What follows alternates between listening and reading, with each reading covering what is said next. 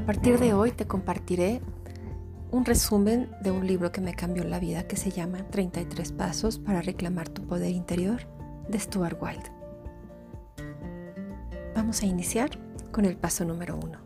Ese paso número uno se llama Yo soy Dios.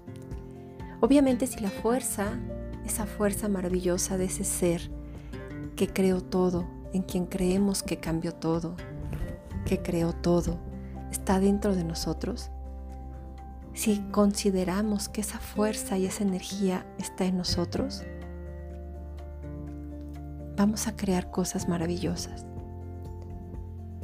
Hay que internalizar y aceptar que está fluyendo a través nuestro. Cuando percibimos esa energía fuera de nosotros, no podemos usarla apropiadamente.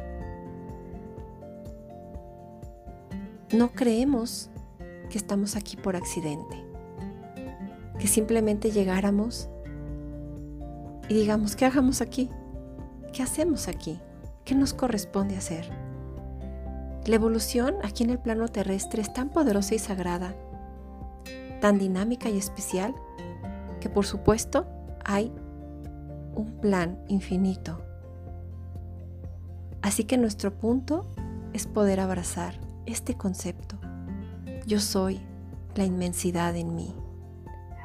Yo soy esa gran fuerza de Dios, el universo, de la vida en cada uno de nosotros. Esta idea no trasciende ninguna fe, ya que un concepto intelectual de toda esta fuerza fuera de ti merma tu poder, porque lo que estás haciendo es decir, no tengo poder sobre mí mismo. Esto significa que no puedes crear y hacer diferencia, que no puedes entrar en acción y orientar y cambiar tu destino, que no puedes crear esa prosperidad, actuar enérgica y sabiamente o poder conseguir más dinero. El segundo movimiento de este proceso de interiorización para reconocer que tienes ese poder en ti es respetar el punto de evolución en el que te encuentras. Lo que significa es aceptar el lugar en el que estás. Luchar contra las circunstancias o quejarse de ellas diciendo que no eres tan privilegiado como los demás, o disgustarte porque no tienes toda la fuerza física o el conocimiento que necesitas, todo eso es un mal gasto de energía y una falta de respeto para ti mismo, para tu creación. Esto es algo sin propósito. Esto te debilita. Lo que no puedes cambiar probablemente no necesita ser cambiado. Puedes simplemente ir más allá de preocuparte por ello. Así que te invito a sentir esta afirmación. El infinito dentro de mí, esa parte mía que es todo el universo, ama y respeta a esta evolución mía. Ama y respeta donde me encuentro y mis actuales circunstancias.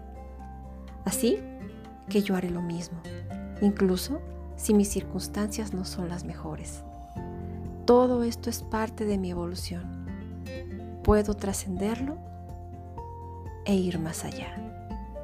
Puedo evolucionar. Me vas a decir, pero ¿cómo es posible que yo pueda lograr esto si estoy rodeado de gente negativa, desagradable? A veces llamados parientes o quizás amigos o compañeros de trabajo, o lo que quiera que sea. A veces es muy difícil luchar contra esa fealdad alrededor de ti y simplemente verla como una desgracia. Hoy te invito a amarla, a mirar a esa gente al trabajo, a tus circunstancias, a la familia, a tu tribu, a tu casa y decir gracias. Gracias por enviarme estos maestros. Ellos me están volviendo loco. Me están enseñando a no reaccionar. Me fortalecen enseñándome a cambiar las cosas negativas a positivas. Usando a ellos, me convertiré mi enfado, enojo y odio en al menos una energía neutral de pasividad y poco a poco podré convertirla en amor. Gracias por permitirme estar en este plano terrestre qué experiencia tan increíble y fantástica y casi gratis. Está rodeado de muchos maestros que nos están enseñando un montón de cosas acerca de nosotros mismos. Si queremos reclamar ese gran infinito poder, vamos a querer ir más allá de las famosas rígidas definiciones del ego y vamos a afrontarlo. Porque el ego quiere que todo sea perfecto, quiere que seamos reconocidos, que la vida esté garantizada, quiere que todo sea confortable, que le paguen más de lo que vale. Quiere un montón de cosas que no son razonables para ser libre y activar este infinito ser en ti. Vamos a tener que estar de acuerdo en abandonar el dogma del ego por un punto, por un punto de vista más fluido y abierto. De otro modo, vamos a estar perpetuamente atascados en la agonía del ego. Lo primero es al menos tomar una posición neutral, dándonos cuenta que las circunstancias no son ni buenas ni malas. La gente que te vuelve loca o que te vuelve loco no son ni buenos ni malos. Tus circunstancias puede que no sean confortables, pero no son ni buenas ni malas. Simplemente son. Incluso si fueran desagradables.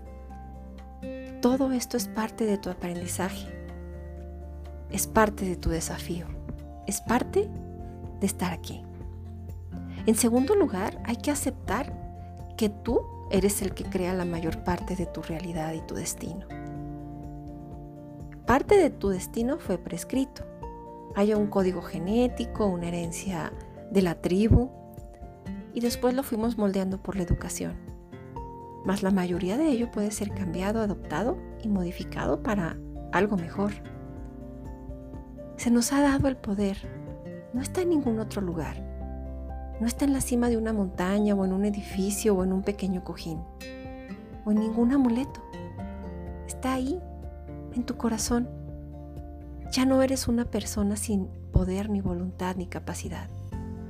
Eres la fuerza de todo el universo, de toda la creación. Si quieres llamarle Dios, llámale así.